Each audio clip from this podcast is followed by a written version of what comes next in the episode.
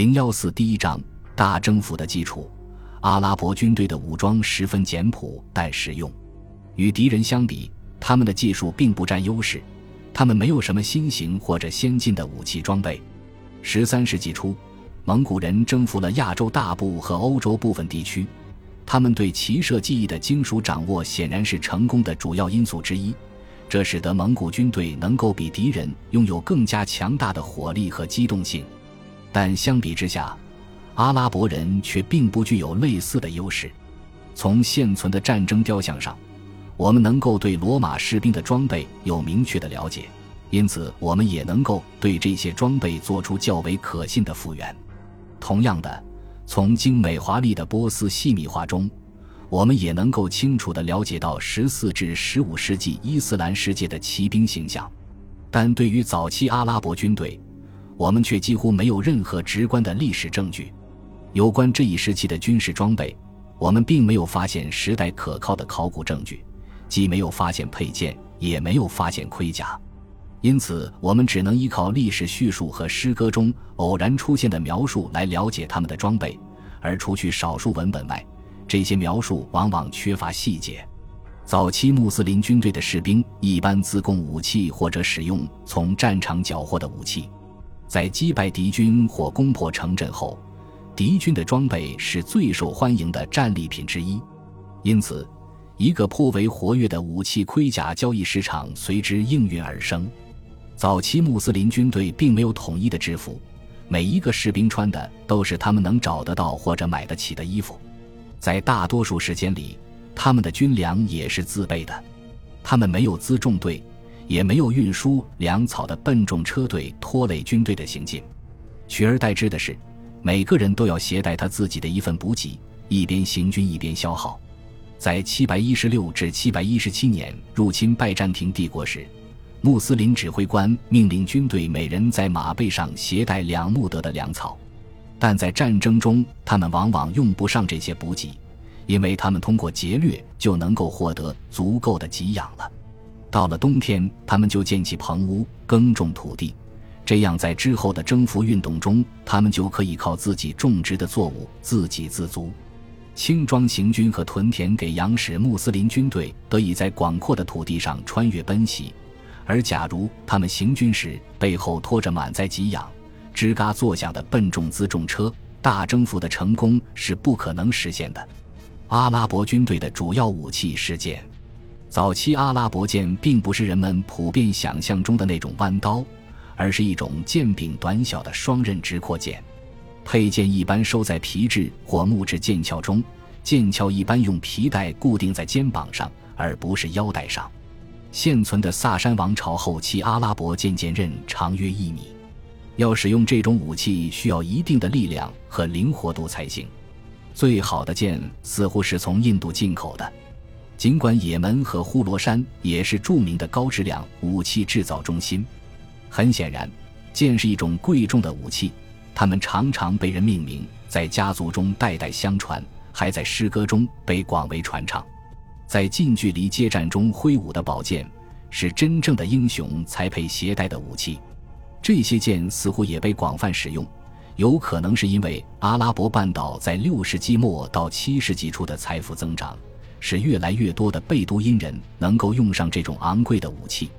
除剑以外，阿拉伯人还有矛，比如鲁姆赫长矛，这是一种木柄金属头的步兵武器，既可以用来砍杀，也可以用来刺激。在伊斯兰时代早期，还出现了一种较短的哈尔巴矛，这种武器可能是在马背上使用的，尽管并没有历史证据表明当时的骑兵战斗中应用过重型骑枪。我们还发现有记录表明，阿拉伯士兵也会使用铁棒、钉头锤。木棍、石块、帐篷杆以及任何可以随手拿到的武器进行战斗，他们也会使用弓箭，而且弓术十分精湛。有文献叙述过阿拉伯弓和波斯弓的特点，很有可能阿拉伯弓要更加单薄轻便。在这一时期，还没有记载表明穆斯林军队装备了弩，尽管在九世纪他们的确装备了这种武器。阿拉伯士兵也装备有锁甲。尽管能负担得起锁甲的人一定很少，我们可以了解到，七百零四年，在整个辽阔的呼罗山行省，五万名士兵只有三百五十件锁甲，这些锁甲往往会代代相传，而明净光亮的全新锁甲则价值连城。头部防护装备分为两种，一种是米格法尔，在西方兵器史中被称为护面锁甲，这是一种锁甲头罩，背面一直延伸到后背以保护脖子；还有一种圆形头盔。名为拜达盔及卵形盔，一个全副武装的阿拉伯战士一定拥有十分良好的防护，至少与贝叶挂毯上描绘的诺曼战士有的一比。但大多数士兵不会这么富有，他们作战时穿着长袍，戴着头巾，这使他们面对攻击时十分脆弱。关于这段时期的实际战斗情况，我们很少有细节充分的描述。而且在穆斯林大征服早期，并没有军队操点存世，但有些时候史料也会提供一些信息，可以让我们了解到当时阿拉伯人所应用的一些策略思想。六百五十八年，穆斯林陷入内战时，一支缺乏实战经验的伊拉克穆斯林军队趁机侵入了叙利亚。有一个年老机智的贝都因酋长自告奋勇向他们献策，他首先要求他们保证水源的供应。因为他们的叙利亚敌人主要是步兵，而他们则骑马行进，利用机动性的优势，他们能够将自己部署在敌人和水源之间。他接着建议道：“不要在开阔地向他们放箭或冲击他们，因为他们的人数比你们更多，你们无法保证不会被他们包围。他们不应该站在原地或结成传统的阵型，因为他们的敌人既有骑兵也有步兵。”在近距离接战时，每一支部队都可以相互支援策应。如果阵型被敌人打破，后果将会是灾难性的。相反的，他们应该保持自身的机动性优势，将部队拆分成更小的分队，彼此支援。他们既可以骑在马背上作战，如果愿意，也可以下马作战。有趣的是，他更强调下马步战的重要性。骑马或骆驼可以快速进行机动转移和侦察，在这一战况中，也可以快速取得战场上的优势资源，比如水源供给。但实际战斗则取决于步兵部队的近距离接战。阿拉伯士兵会支出头毛，然后用剑近战，最终常常在搏斗中将敌人击翻在地。或许由于当时没有马镫，步兵才获得了相对更大的优势。就像在同时代的许多其他战斗中那样，七世纪末到八世纪初的叙利亚军队在这场战斗中获得了胜利。他们似乎十分擅长结成密集步兵阵列进行作战。当军阵受到骑兵攻击时，他们会组成一道毛墙，士兵会半跪下来，用长矛的尾端支撑地面，翘起矛尖指向敌人。他们会等待敌人冲来，然后猛地站起。将长矛刺向敌人战马的面部。想要维持这样的阵型，士兵们必须要有严明的纪律和足够大的勇气才行。但只要行阵不乱，就能够维持很强的战斗力。这种体系化的战术对于贝都因人来说是陌生的，他们的战争传统更重视机动性和个人的武勇。但在大征服运动后来的阶段中，他们自己也运用起了这些战术。比如，在征服马格里布和中亚时，在阿拉伯大征服的过程中，有两项重大的军事技术创新在世界上广为传播。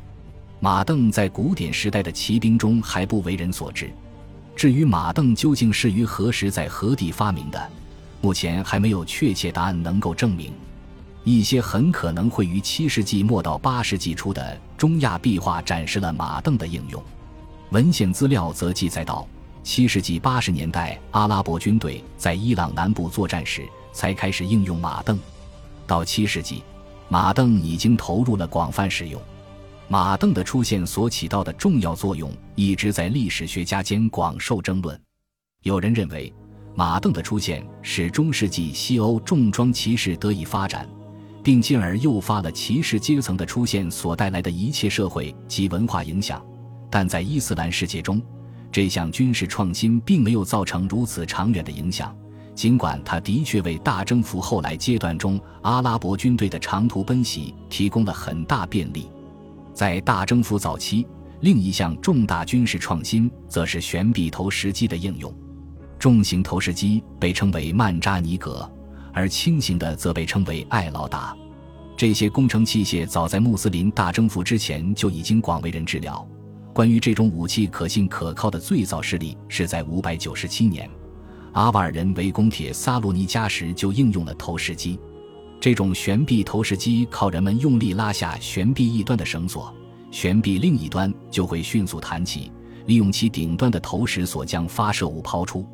在伊斯兰大征服的第一阶段，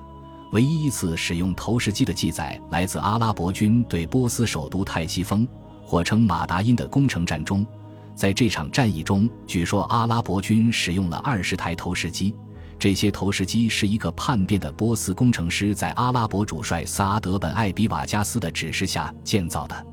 令人惊讶的是，在有关阿拉伯人征服大马士革这种守备完善的坚城。或埃及的巴比伦要塞这种坚固的罗马堡垒的记载中，却并没有提到工程器械的应用。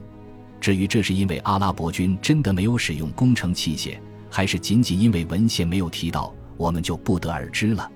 在八世纪，有记载表明，七百一十二年，穆斯林军队利用投石机攻破了撒马尔罕的城墙。